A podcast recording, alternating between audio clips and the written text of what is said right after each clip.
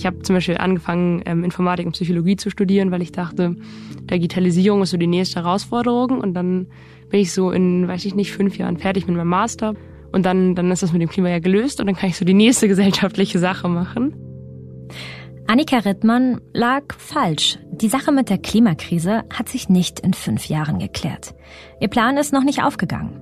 Deshalb engagiert sie sich bei Fridays for Future. Das hat Lia Gobolet auch mal gemacht, bis sie bei Fridays for Future ausgetreten ist. Also für mich persönlich ist Fridays for Future einfach eine sehr orientierungslose und strukturlose Bewegung geworden. Also es gibt kein Ziel mehr wirklich, auf das hingearbeitet wird. Es gibt nichts mehr, was irgendeiner Politik auch Druck macht. Letzte Woche hat Fridays for Future zum 13. Mal zum großen Klimastreik aufgerufen. Wo steht die Bewegung heute? Darüber sprechen wir mit Lia und mit Annika. Wird die Bewegung eigentlich nur erwachsen oder verliert sie wirklich an Schlagkraft und Rückhalt in der Bevölkerung?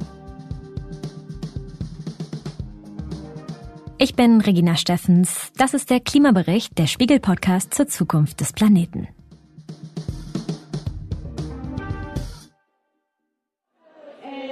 Seit fünf Jahren sehen wir, wie Klimaziele zerfasert werden. Und nein, Herr Scholz, das sind nicht unsere Klimaziele, das sind Ihre Klimaziele. Luisa Neubauer, immer noch das Gesicht von Fridays for Future in Deutschland, stand schon wie sehr oft am Freitag auf einer Bühne vor dem Brandenburger Tor. Auch Greta Thunberg fordert noch immer restriktivere Klimapolitik von Regierungen. Mit ihrem Schulstreik in Stockholm löste die Schülerin 2018 eine weltweite Bewegung aus. Die Klimakrise wurde ein Gesellschaftsthema. Und das hat natürlich auch dazu geführt, diese allgemeine gesellschaftliche Auseinandersetzung mit dem Thema, dass die Parteien sich anders dazu positionieren mussten. Simon Theuner ist Protest- und Bewegungsforscher. Er wird in dieser Folge gemeinsam mit uns auf die Entwicklung von Fridays for Future gucken. Und dabei spielt auch die letzte Generation eine gewisse Rolle. Fridays for Future hat erreicht, dass ein Klimaschutzgesetz verabschiedet wurde. Sie haben ein Urteil beim Bundesverfassungsgericht erzwungen. Sie haben auch Prominente wie Herbert Grönemeyer für sich begeistert. Zu Beginn 2018 gingen eine Million Menschen in Deutschland mit Fridays for Future auf die Straße. Letzten Freitag waren es deutschlandweit 250.000. Also, hm, woran liegt's? Darauf schaue ich zusammen mit Celine Schuster. Sie hat mit Annika Rittmann und Lia Gobolet gesprochen, die an der Bewegung festhalten bzw. das nicht mehr tun. Annika Rittmann ist eine der Pressesprecherinnen von Fridays for Future. Sie ist 21 Jahre alt und studiert Mensch-Computer-Interaktion. Annika erinnert sich noch an eine ihrer ersten Demonstrationen im September 2019 in Hamburg. Das war ganz krass, weil wir hatten am Anfang 10.000 Leute angemeldet und dann hat ein Kumpel von mir die Anmeldezahl hochgesetzt auf 30.000, weil wir so gemerkt haben, es gibt ganz viel Andrang. Und ich weiß noch, dass ich zu meinte, boah, du bist bekloppt, niemals können wir 30.000 Leute werden. Und dann standen wir an dem Tag da und so der ganze Jungfernstieg war voll. Und dann sind wir um die Alster gelaufen und dann ist, sind wir mit dem Anfang wieder am Jungfernstieg angekommen und sind aufs Ende drauf gelaufen. Und das war so der Moment, wo ich realisiert habe, wir stehen gerade auf den ganzen Hamburger breiten Straßen fünf Kilometer lang und laufen gerade in unser Demoende wieder rein. Und da war so ein großes Gefühl von, oh Gott, jetzt muss jemand was tun und das ist so krass. Am Ende waren es laut der Polizei 70.000, den Veranstaltern nach sogar 100.000, nur in Hamburg. Annika klingt so euphorisch, als wäre es heute noch genauso. Vor allem junge Menschen, Schülerinnen und Schüler konnten Einfluss nehmen, erinnert sich auch Forscher Simon Teune. Der große Vorteil von Straßenprotesten ist, dass man eben zeigen kann, in welcher Zahl die Menschen hinter den eigenen Forderungen stehen. Und das ist auch in der Form von Protest, die sich nicht überholt. Das ist nach wie vor etwas, wo auch politisch Verantwortliche darauf achten, wenn die sehen, es gibt ein Thema, wo Hunderttausende auf die Straße gehen, dann ähm, ist das was, das man schlecht ignorieren und an die Seite schieben kann. Angela Merkel hat nach ihrer Amtszeit mal gesagt, sie hätte damals durch Fridays for Future positiven Druck gespürt, zu handeln und die Klimakrise stärker in ihre Politik einzubinden. So ein Zitat von Olaf Scholz gibt es nicht. Den aktuellen Klimastreik hat er nicht kommentiert. Lia Gobelet ist heute nicht mehr dabei. Das Verwunderliche dabei ist, sie wird in dieser Folge viel an der Bewegung kritisieren, aber aus Gewohnheit spricht sie immer noch vom Wir. Lia studiert Sozialwissenschaften in Düsseldorf. Sie ist heute 21 Jahre alt. Vor vier Jahren kam sie zu Fridays for Future und besonders toll fand sie da, dass die Bewegung aus Gleichaltrigen besteht. Also die erste Demo war für mich sehr beeindruckend, weil ich vorher auch nie in Kontakt mit sowas gekommen bin. Also ich wurde tatsächlich auch dann sozusagen durch FFF sehr politisiert. Vorher hatte ich da keine Berührungspunkte mit und es war für mich auch entsprechend sehr eindrucksvoll, wie viele Menschen dann tatsächlich auch schon bei diesen ersten Demos dabei waren und auch zu sehen, wie viele junge Leute das waren, das hat mir sehr viel Energie und Kraft gegeben, weil ich bis dahin halt das Gefühl hatte, dass junge Leute eigentlich gar nichts zu sagen haben. Und ähm, ich habe es aus der Schule natürlich aus dem Politikunterricht mitbekommen, dass natürlich eigentlich schon alle gewisse Meinungen hatten, aber man hat es nie gesehen wirklich, dass jüngere Personen eben auch gehört wurden oder beziehungsweise über politische Meinungen von jungen Personen überhaupt geredet wurde. Freitags ließen Jugendliche also den Unterricht ausfallen, um demonstrieren zu gehen. Sie wurden als Schulschwänzer bezeichnet, aber dem Wachstum der Bewegung hat das in den ersten Jahren nicht wehgetan. Dann kam die Pandemie. Durch Corona und die damit verbundenen Kontaktbeschränkungen haben sich die Proteste von Fridays for Future von der Straße ins Internet verlagert. Die Bewegung hat beispielsweise dann Klimastreiks als Livestream veranstaltet. Also wir haben uns natürlich dann im Zuge Coronas irgendwie sehr viel mit uns selbst beschäftigen müssen, weil wir einfach unsere Aktionsformen, wie sie vorher waren, nicht mehr in dem Rahmen durchführen konnten und dann halt zwangsläufig uns intern mit der Bewegung und ihren Zielen und ihren Taktiken und so weiter beschäftigen mussten. Wir sind aber dadurch, dass Corona so langwierig auch einfach war, nie wirklich aus diesem Trott rausgekommen. Und mir persönlich hat es einfach, ja, sauer aufgestoßen, dass wir wirklich nichts mehr in Richtung Politik, Klimakrise und so weiter intern besprochen haben, sondern uns viel zu sehr mit unseren eigenen Strukturen auch auseinandergesetzt haben und ähm, da von einem Strukturpapier ins nächste gewandert sind, ohne dass extern wirklich irgendwie was passiert ist. Lia meint damit zum Beispiel eine eigene Abstimmung darüber, ob ihre bundesweite Telefonkonferenz einen neuen Namen bekommt. Von der Delegierten Telefonkonferenz zum Fridays for Future Call. Warum Lia Gobelet dann irgendwann ausgetreten ist, erklärt sie uns noch später. Corona hat erstmal eine Art Dauerkrisenmodus eingeläutet. Krieg, Inflation und Klimakrise noch als Dauerbegleiter. Gerade junge Menschen leiden unter dieser Multibelastung. Das zeigt die aktuelle Trendstudie Jugend in Deutschland 2023. Diese jungen Leute kommen weniger gut damit klar als ältere Generationen. Sie leiden häufiger unter Stress, an Erschöpfung und an Selbstzweifeln. Genau also die Generation, die bei Fridays for Future vertreten ist. Trotzdem hat die Bewegung versucht, nach der Pandemie weiterzumachen. Und das genauso wie vorher, sagt Simon Teune. Der Nachteil von den klassischen Straßendemonstrationen ist, dass es einen Abnutzungseffekt gibt. Aber das ist sozusagen in der Medienberichterstattung, aber auch in der Wahrnehmung durch die politisch Verantwortlichen irgendwann der Bedrohungsfaktor oder der Neuigkeitsfaktor verloren gehen. Und dadurch ist es weniger interessant, darüber zu sprechen. Und das haben die Fridays for Future am eigenen Leib äh, erfahren. Auch wenn die Proteste, die Klimastreiks, die organisiert worden sind, äh, kurz vor Corona, aber auch danach, gar nicht kleine Demonstrationen waren. Da waren immer noch mehrere Zehntausend, mehrere, zum Teil mehrere Hunderttausend äh, Leute auf der Straße. Hat es nicht dazu geführt, dass es im gleichen Maße Medienaufmerksamkeit wie das vorher der Fall war. Fridays for Future hat immer noch eine sehr starke Konkurrenz durch die vielen Krisen in den Medien. Die Aufmerksamkeit geht verloren, während die Klimakrise, und wir sehen es an etlichen Überschwemmungen und Hitzewellen dieser Sommer, immer brutaler voranschreitet.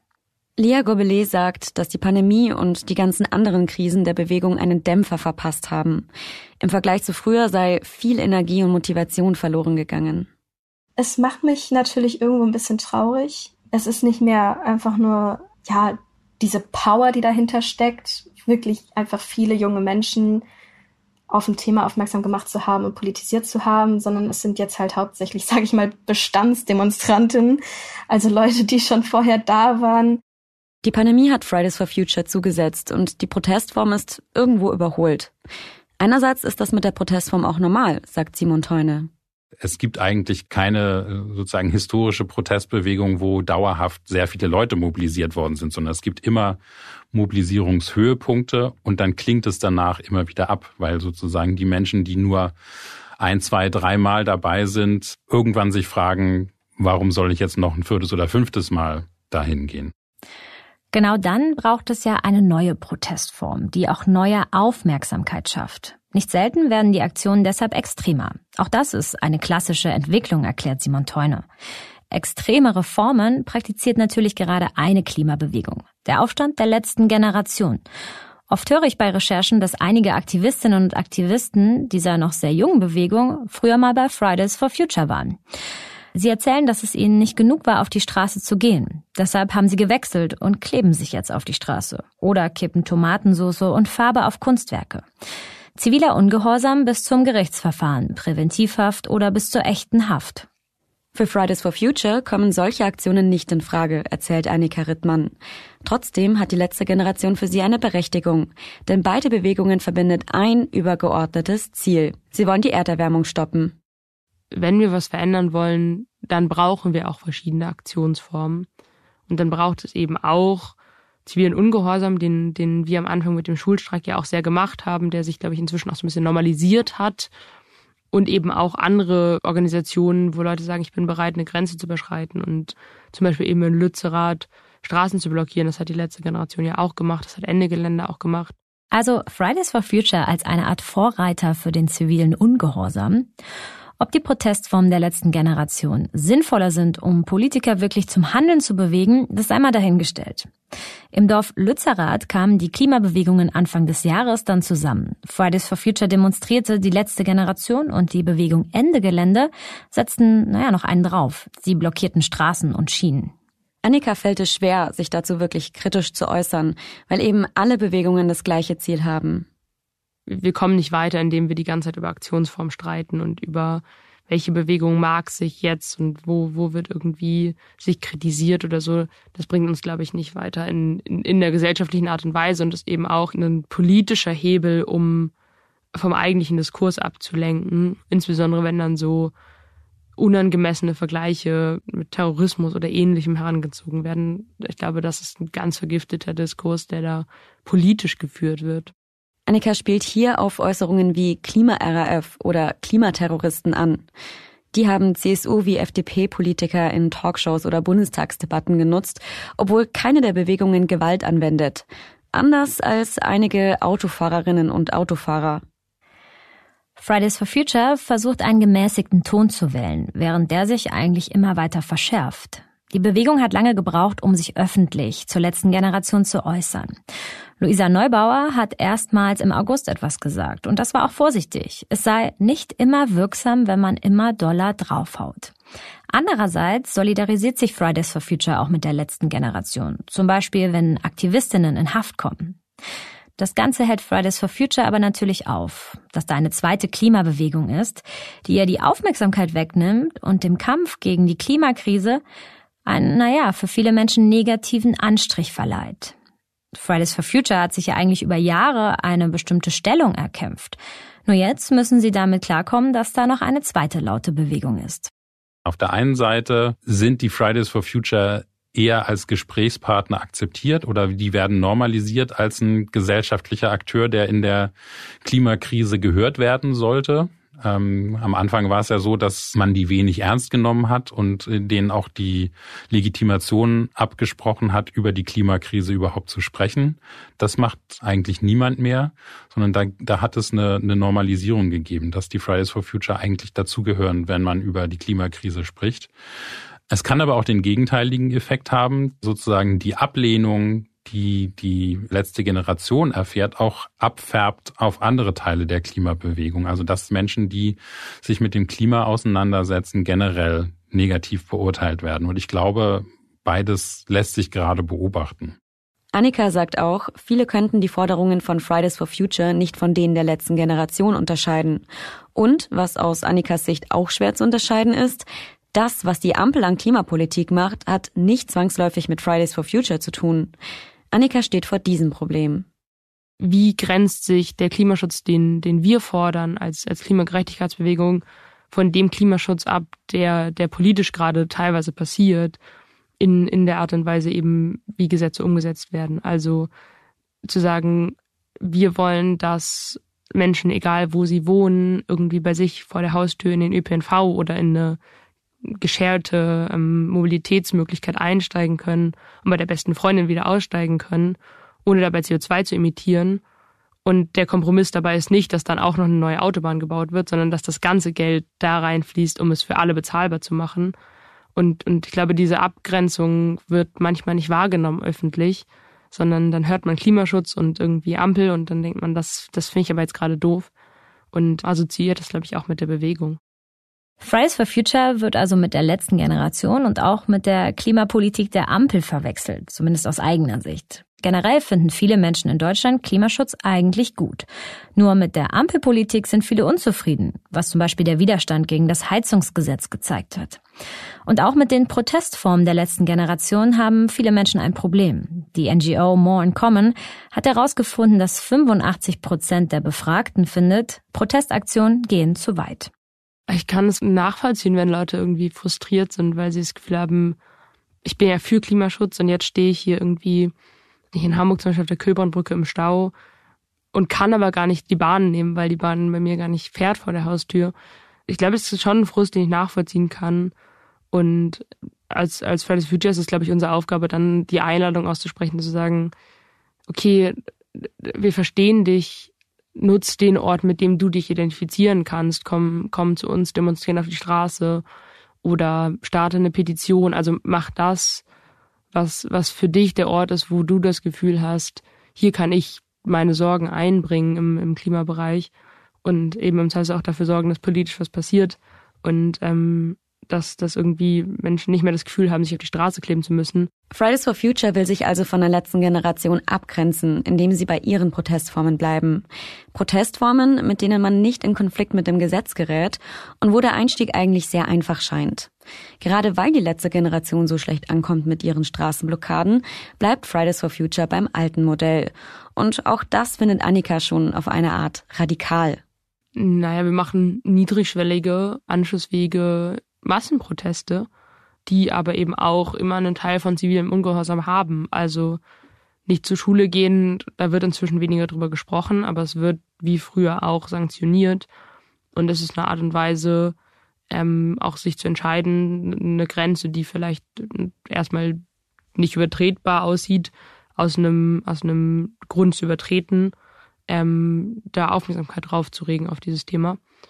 Und, ähm, und ich glaube, das ist was schwieriger zu benennen als, als die sichtbaren Demonstrationen, aber wir machen radikal wirksame Veränderungen auf, auf lokaler Ebene, ähm, in, in direkten Konzepten und Zusammenarbeit auch mit, mit ähm, Initiativen vor Ort. Wir haben über fünf Jahre gezeigt, dass wir sehr wirksam sein können und dass Protest nicht zwangsläufig in ihren Aktionsformen radikaler werden muss, sondern dass wir in der Wirksamkeit radikal bleiben müssen und effizient sein müssen. Und deswegen halte ich persönlich den Protest, der irgendwie niedrigschwellig ist und Leuten Anknüpfungspunkte bietet, für die effizientere Aktionsform. Sonst würde ich ja was anderes tun.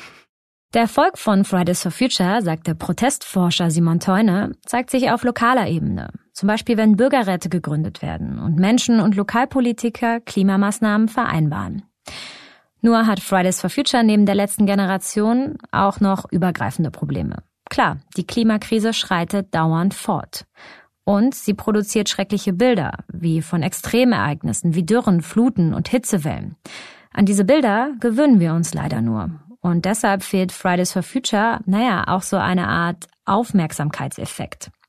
Obendrauf kommt, die Bewegung muss sich mit dem selbsternannten deutschen Klimakanzler auseinandersetzen. Wir sind sozusagen in der Situation, wo es eine Verweigerungshaltung gibt, in der Regierung eine sinnvolle Klimapolitik vorzulegen. Und daran beißen sich alle in der Klimabewegung die Zähne aus. Wenn man natürlich das Gefühl hat, man, man arbeitet an einem wissenschaftlichen Ziel, was entweder eingehalten wird oder nicht. Und ähm, jetzt gerade also hat der Expertenrat wieder festgehalten, dass die Bundesregierung die eigenen Ziele, die nicht ausreichend sind, verfehlt. Und das ist Das ist natürlich ein Frust, der irgendwie dafür sorgt, dass man anfängt, sich zu überlegen, ist mein Protest wirksam? Und ähm, ich glaube, wir haben über fünf Jahre gezeigt, dass, dass wir sehr wirksam sein können. Ich glaube, die, die Arbeit, die wir machen, ist, ist anders geworden und sie ist vielleicht manchmal weniger sichtbar, weil es nicht 100.000 Leute sind, die auf der Straße stehen, aber es sind die Gesetze, die verabschiedet werden auf Bundesebene, die angestoßen sind durch Protest. Das ist, sind lokale Klimaschutzkonzepte, wo dann irgendwie ähm, der Klimanotstand in der Stadt aufgerufen wird oder die Stadt München Pläne macht, um klimaneutral zu werden. Und das sind auch alles Dinge, die dann von, von Menschen, von Aktivistinnen von Fridays for Future auch vor Ort angestoßen wurden, die dann vielleicht nicht so sichtbar sind wie der globale Klimastreik, aber eben sehr, sehr effizient sind. Und in der Hinsicht sind wir, glaube ich, viel vielfältiger geworden in der Art und Weise, wie wir arbeiten und wirken. Und das finde ich eigentlich ganz schön und ich glaube, es ist ganz notwendig.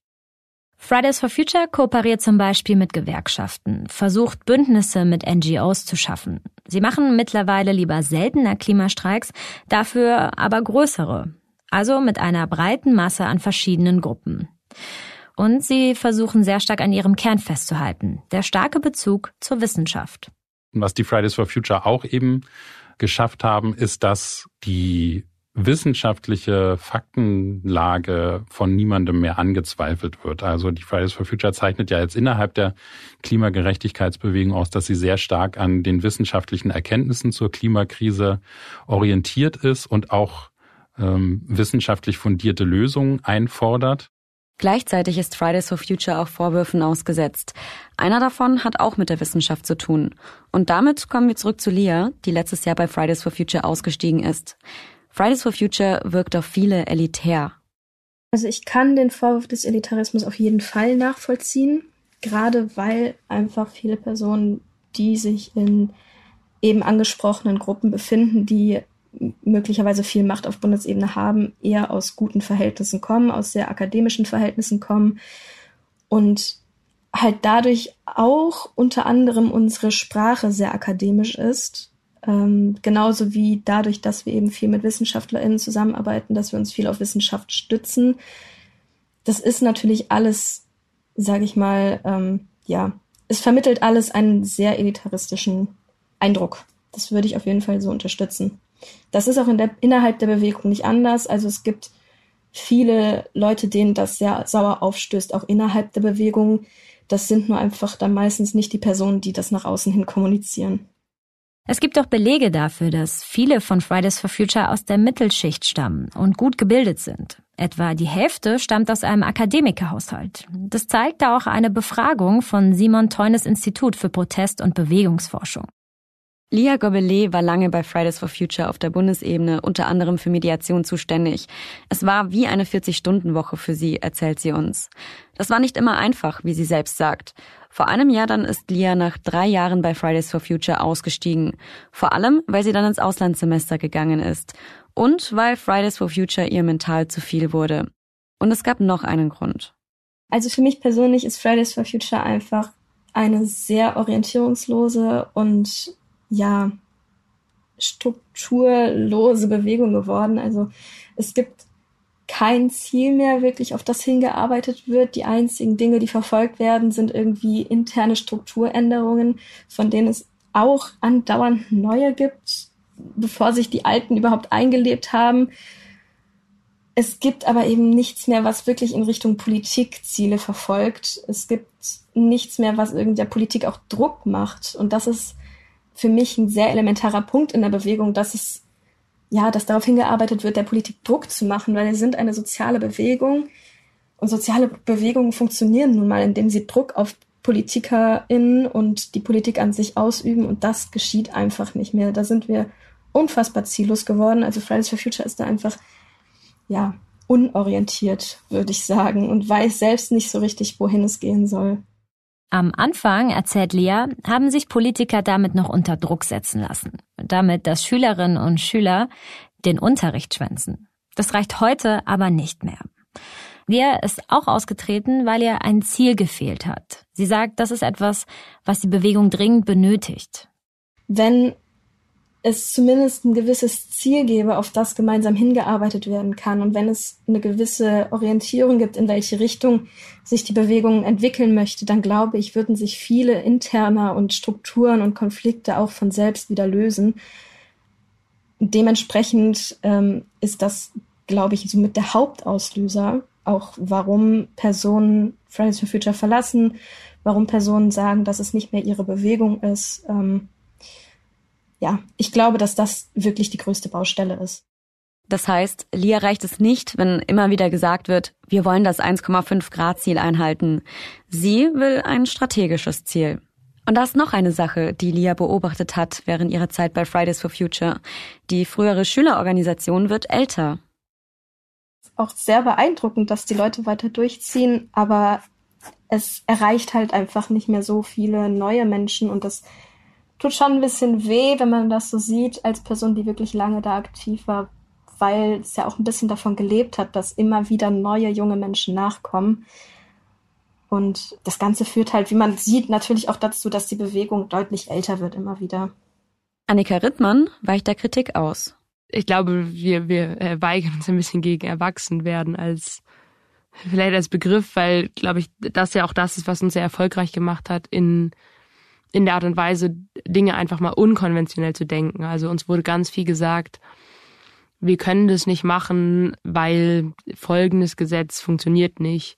Wo wir dann immer gesagt haben, ja, aber die Dinge wie die Schuldenbremse, die haben, die haben wir als Menschen uns überlegt und die haben, können wir verändern und Dinge wie die Klimakrise und das CO2-Budget, was uns noch bleibt, ähm, also die Menge, die wir noch emittieren können, die haben wir uns nicht überlegt vielleicht müssen wir mal bereit sein, sehr viele bekannte Konzepte über Bord zu werfen.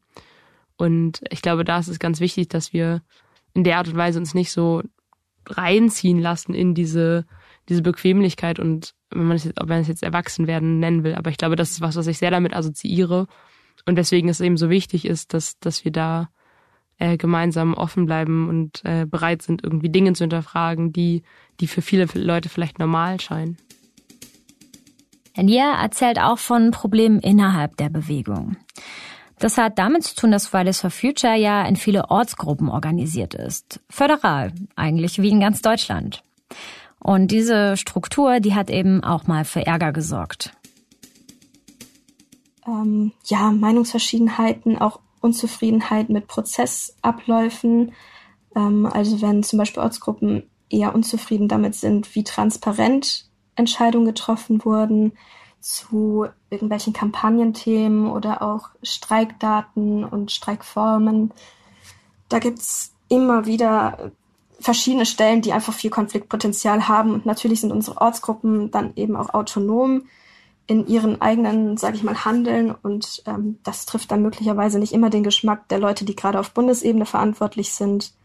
Auch einfach Ortsgruppen nicht einverstanden mit den Entscheidungen der Bundesebene sind es gibt bei uns auch Gremien für marginalisierte Personen, also beispielsweise ähm, People of Color gibt es ein Antirassismusforum. Ähm, da gab es auch immer wieder Konflikte innerhalb der Bewegung, dass das Antirassismusforum nicht einverstanden mit Entscheidungen der Bundesebene war, genauso wie ein feministisches Forum für Flinterpersonen, also Frauen, Lesben, Inter, Non-Binary und Transpersonen.